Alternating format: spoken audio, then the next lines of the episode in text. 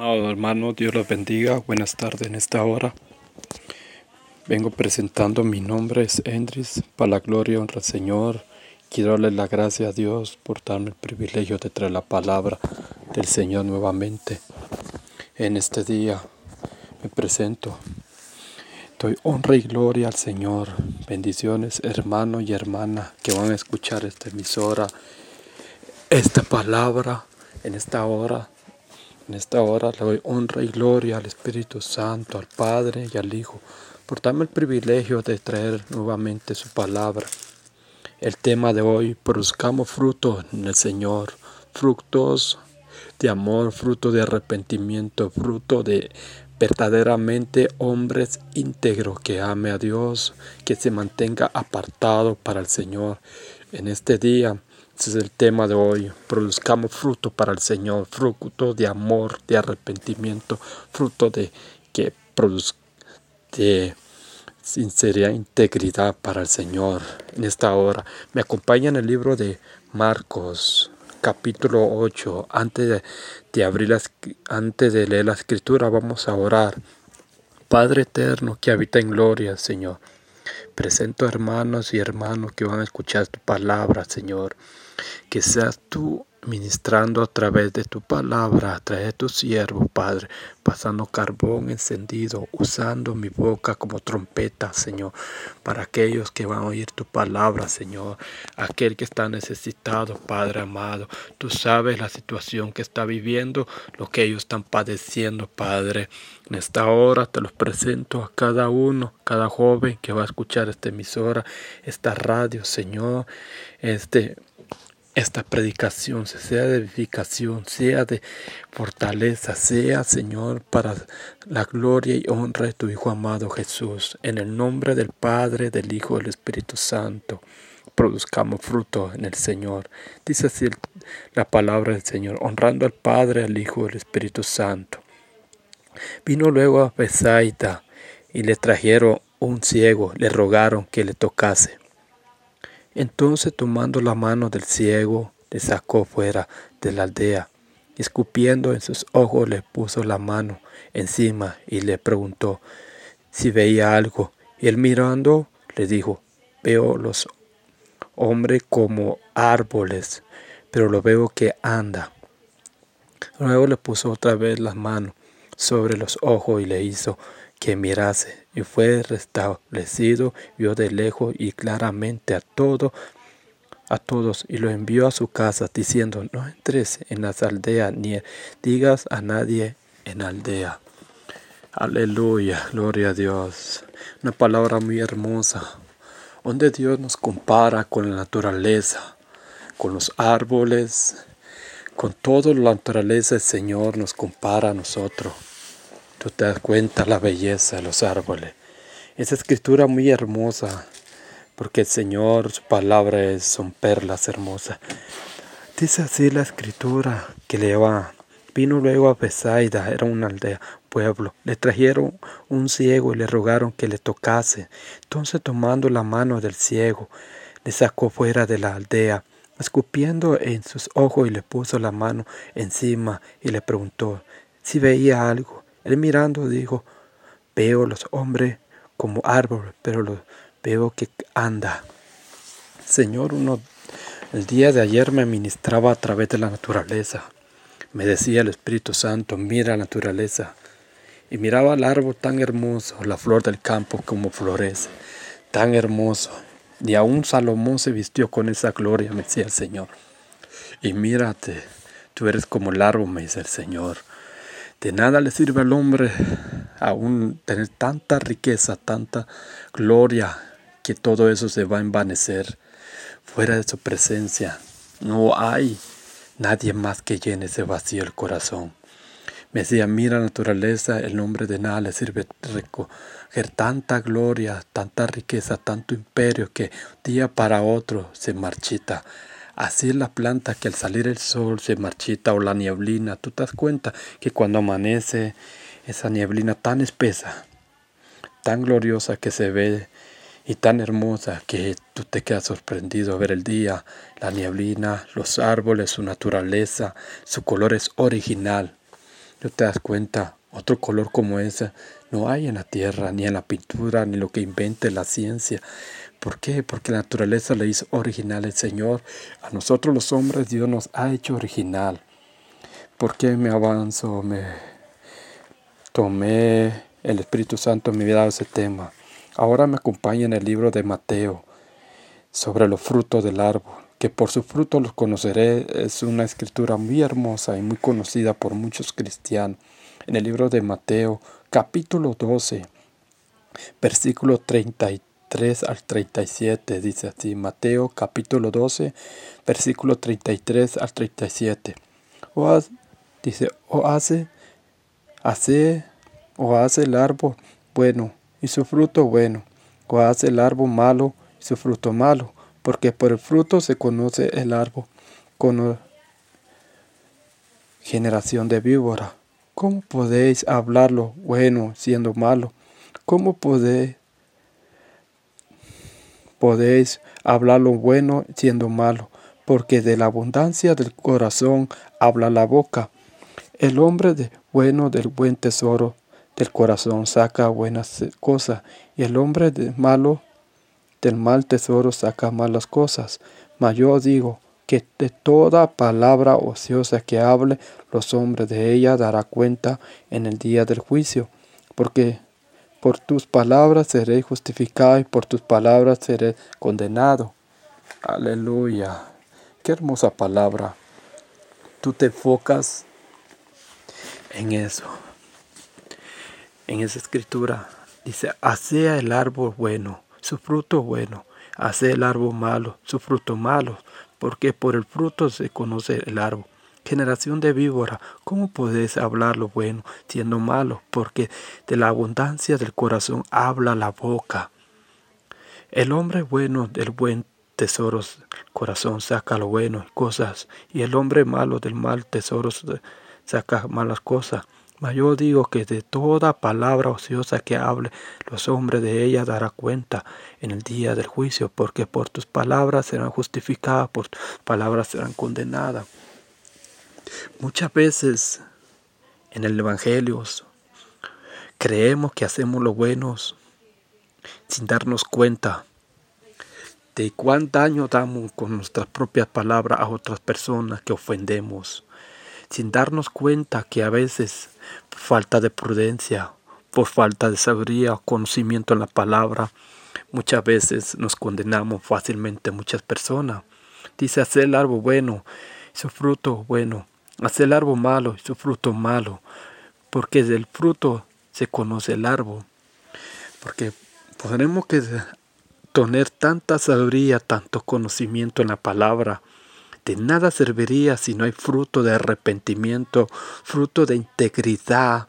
Un hombre íntegro, un hombre íntegro, no le importa nada porque delante de Dios él permanece fiel como Job. Fue un hombre íntegro que aún Dios se enorgulleció, se llenó de orgullo, de decir, ¿qué te parece mi siervo Job? No hay otro hombre como él provocó a Satanás.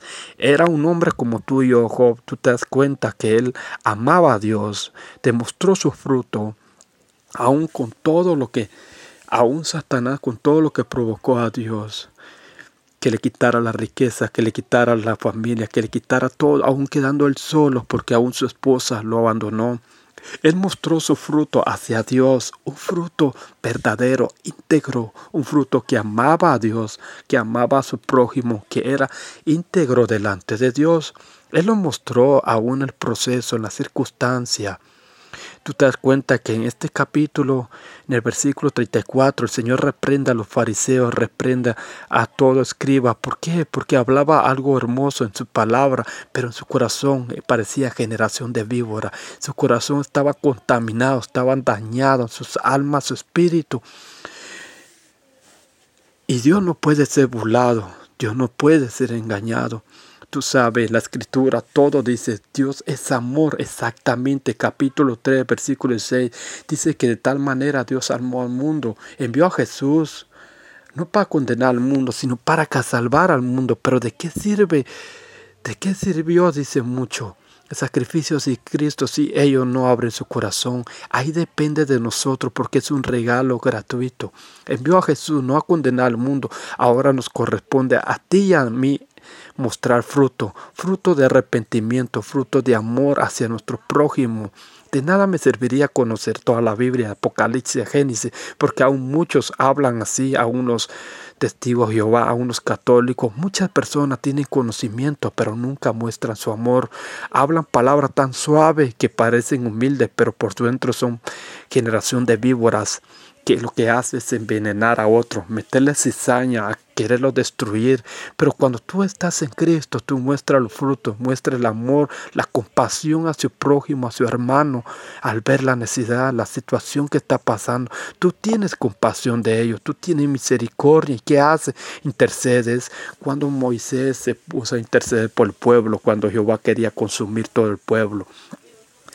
Jehová probó el corazón de Moisés que de él saldría una nación. Hombre como él le dijo, ¿de qué serviría que tú consumieras toda la nación? ¿Qué dirán de ti? A él lo que le importaba era agradar a Dios. ¿Qué dirán las naciones alrededor de ti? Que le importaba era el testimonio de Dios, era agradar a Dios. Él mostró un amor sincero, primeramente hacia Dios y después al pueblo, porque tú sabes que pueblo cuando fue sacado de Egipto fue un pueblo duro de corazón, un pueblo que no quería abrir su corazón a Dios, aun viendo las grandes señales los prodigios que habían sido manifiestos. Y tú te das cuenta que en esa generación, en esa nación que había salido de Egipto, venía gente que hablaba humilde, gente que hablaban despacio, pero por su, pero por su por dentro parecían generación de víbora. Por dentro tenían un corazón contaminado, idólatras, un corazón rencoroso, lleno de odio, de amargura, que lo que querían era saciar la carne, satisfacer los deseos de la carne.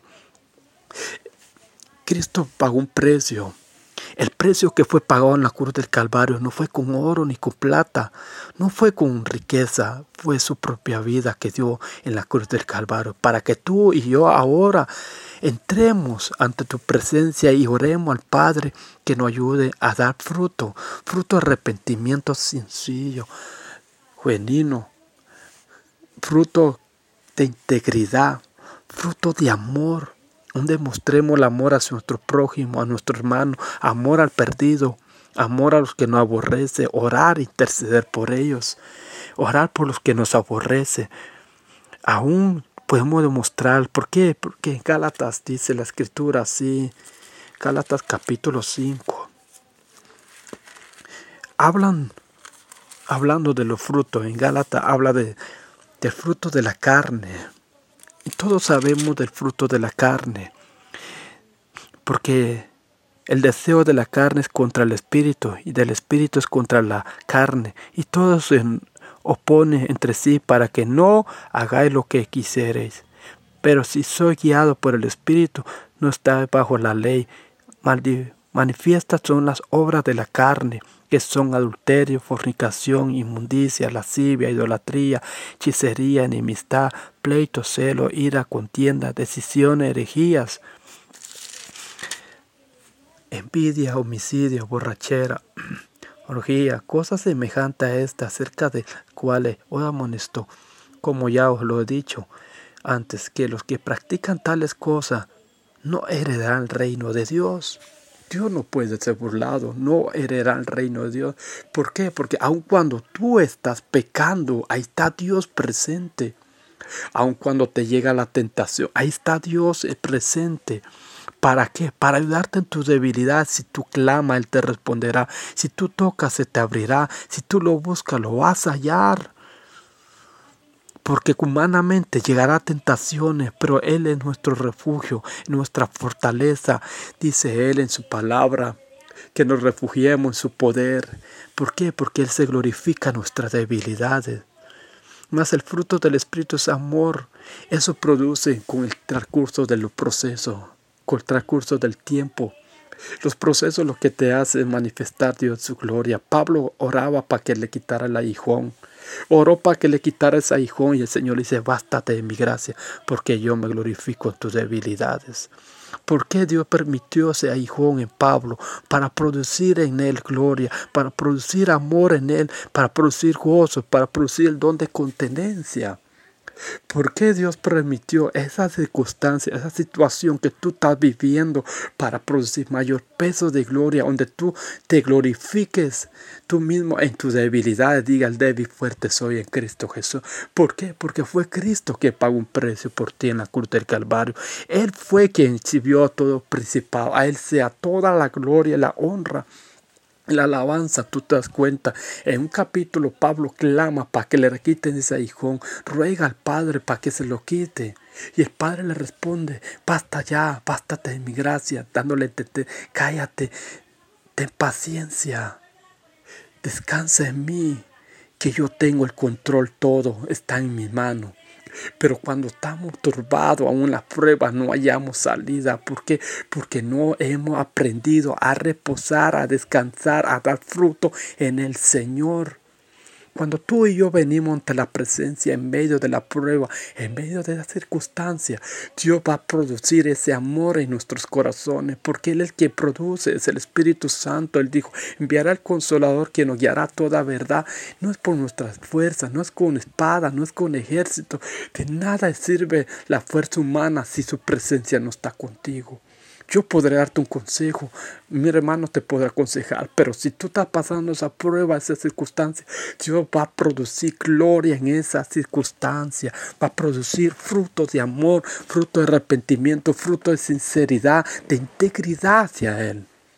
¿Por qué? Dios lo permite para formar tu carácter para formar ese carácter conforme al de Cristo, conforme al Hijo amado, Gracias Jesús, ahora tú y yo tenemos esa dicha de ser llamado Hijo de Dios.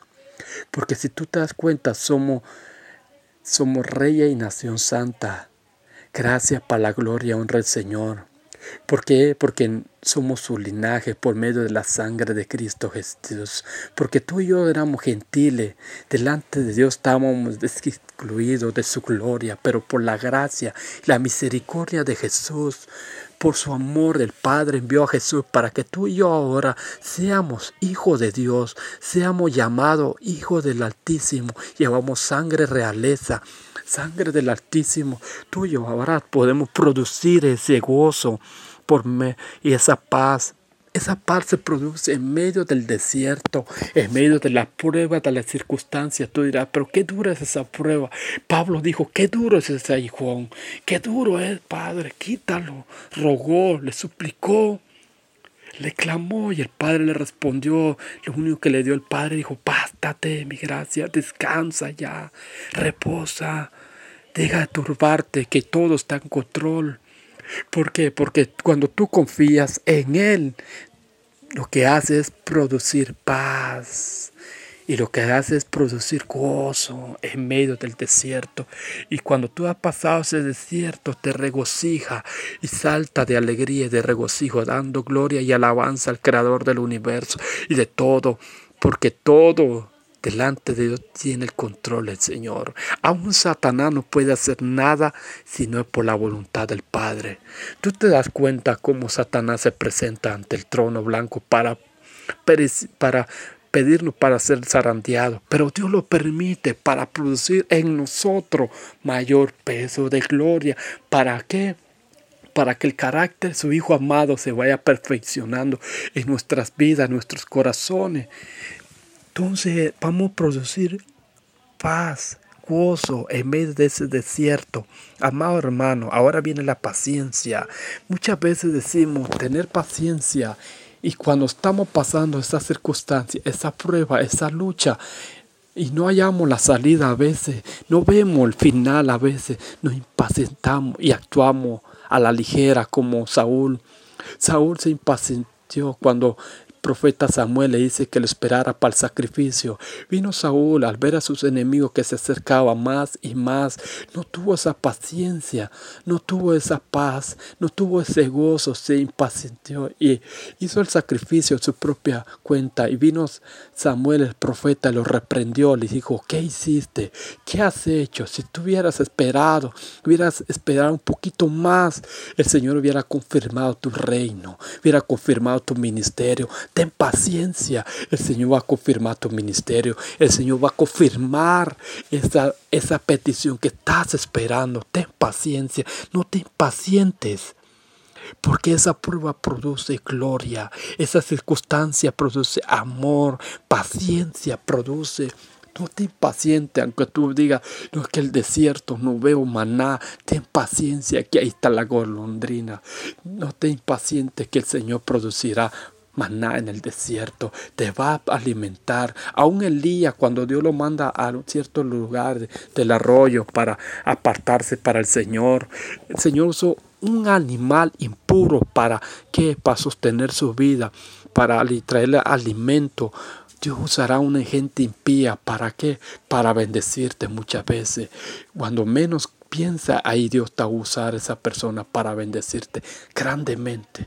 Porque para manifestar su gloria, que tú dependes de Dios, no dependes del hombre, no te mueves conforme tú quieres, conforme el Padre quiere. Porque muchas veces, por ejemplo, estamos clamando por un trabajo muy un trabajo, un buen salario, pero muchas veces miramos que eso se alarga, se alarga más y no hayamos salida, creemos que todo se ha acabado, pero cuando tú esperas en Él, tienes esa paciencia, entonces el Señor abre esa puerta porque ha visto que has tenido paciencia, has esperado en Él, no ha sido por tu propia fuerza, ha sido por su gracia y misericordia, que Dios se abrió esa puerta para que tú ahora tenga esa bendición y pueda bendecir a otro y veas esa paciencia que produjo esa prueba. El que sigue es el benignidad, bondad, bondadoso. Muchas veces decimos, yo soy bondadoso porque doy. Y a veces estamos equivocados, porque muchas veces damos para recibir de lo de la misma persona. He oído muchas personas, dice, yo le ayudo porque él me ha ayudado. Yo le hago el favor porque Él me ha hecho un favor. No, ese no es bondad. Ese no significa bondad. Aún los impíos dan para recibir más. Eso no es bondad. Bondad es que tú des sin esperar nada a cambio de esa persona. Porque tú lo has dado de corazón y tú sabes que en ti vive Cristo, en ti vive Dios. Y entonces tú lo haces de corazón y ves al hermano necesitado. Dices, mira, Dios me ha dicho, todo, te di esto. Y tú lo haces de corazón sin esperar nada a cambio de ese hermano. Entonces Dios lo que hace es recompensarte. Porque los diste de corazón, lo diste con un corazón bondadoso, con un corazón íntegro que tenía misericordia, tenía fe, tenía bondad, divinidad, tenía esa bondad hacia esa persona. Muchos creen que hace un favor la persona y quiere que le reciban aún el doble. No, no, hermano, eso no proviene de Dios. Fe, fe es algo que tú estás esperando. Tu esposa, tus hijos, tus papeles, tu ciudadanía, tu casa, tu empresa. Fe es algo que tú estás esperando, como Moisés caminaba como viendo al invisible. Cuando guiaba al pueblo, él caminaba guiando al pueblo, pero más adelante iba el rey de reyes, rey de gloria, Jehová de los ejércitos, guiando a Moisés, guiando al pueblo para una nación de fluya leche y miel. Tú estás esperando una promesa de parte de Dios. No te perturbes, no te impacientes, sino que ten fe y sigue creciendo, sigue produciendo fe en Él. ¿Por qué? Porque pacientemente esperé en Jehová, dijo David, y lo recibió. ¿Por qué? Porque Dios no es hombre para que te mientan, hijo de hombre para que se arrepienta. Aún Calé, cuando Dios le hace la promesa de Hebrón, de una tierra donde había gigante, habían pasado 40 años y Calé no se le había olvidado la promesa que Jehová le había hecho. Y le dice a eh, no se le había olvidado y le dice a Josué, acuérdate de Moisés, de la palabra, que este Hebrón sería mi tierra. yo estoy como, tuve como 40 años cuando estuve como Moisés. Caleb tenía 80 años y se sentía tan joven. ¿Por qué se sentía tan joven? Porque dice la escritura que él no rejuvenece como las águilas. Él estaba en la presencia de Dios y tenía plena confianza que Dios le había dado ese territorio para él y para su descendencia. Y tú sabes que Dios no es hombre para que mienta, ni hijo de hombre para que se arrepienta. Tú me dirás, Tal vez tú te has puesto a pensar, pero tú no ves cómo la economía va cayendo y va cayendo y va cayendo y va cayendo. Aun cuando Jeremías estaba profetizando que Israel sería cautiverio, Judá iba a ser cautiverio por Babilonia, porque se habían apartado de Jehová. Jehová le dice a Jeremías, le dice, cómprate un terreno para ti, le dice, cómprate una parte de casa. Jeremías le pregunta, Señor, ¿es verdad? ¿Tú me estás diciendo o soy yo en mis emociones? ¿Qué pasa? Y viene Jeremías creyendo a Dios Altísimo. Jeremías estaba pasando un momento de crisis un momento de cautiverio, un proceso por causa de predicar la palabra. Estaba cautiverio en el patio, encadenado.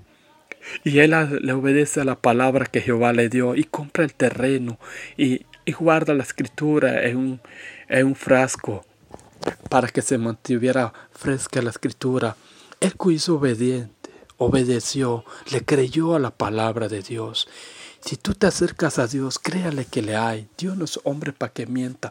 No fue en vano ese sacrificio en la cruz del Calvario.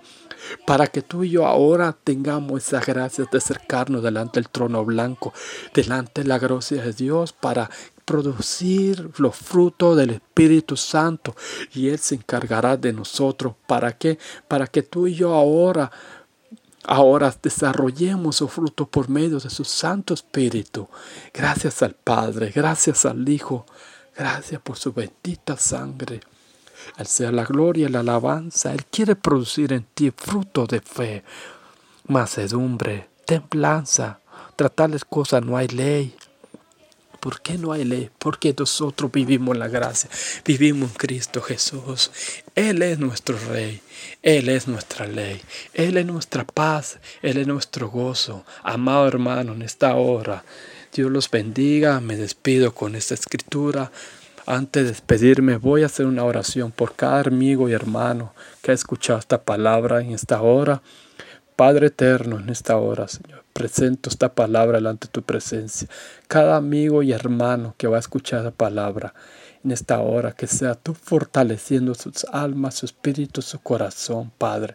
En el nombre de Jesús de Nazaret, bendice cada vida, cada corazón, Padre, que ha abierto, Señor, sus puertas. En el nombre de Jesús, por aquellos amigos que van a escuchar esta emisora, les pido que haga esa oración. Si quiere recibir a Cristo su corazón, dile, Señor Jesús, en esta hora abro mi corazón. Te pido que entres en mi corazón. Padre, en el nombre de Jesús, yo recibo a Jesús, tu Hijo amado, como mi Señor y Salvador, y creo que Él murió por mis pecados en la cruz del Calvario, y que Él pagó todo el precio por mí en la cruz del Calvario. Yo lo creo, Padre. Recibo a Jesús en mi corazón y escribe mi nombre en el libro de la vida. Jamás lo borre, sino que ayúdame a permanecer y a producir fruto, fruto íntegro, fruto de amor, fruto de paz, fruto de gozo, fruto de integridad, Padre. En el nombre del Padre, del Hijo y del Espíritu Santo, sea la gloria, honra y la alabanza por los siglos de los siglos. Amén y amén.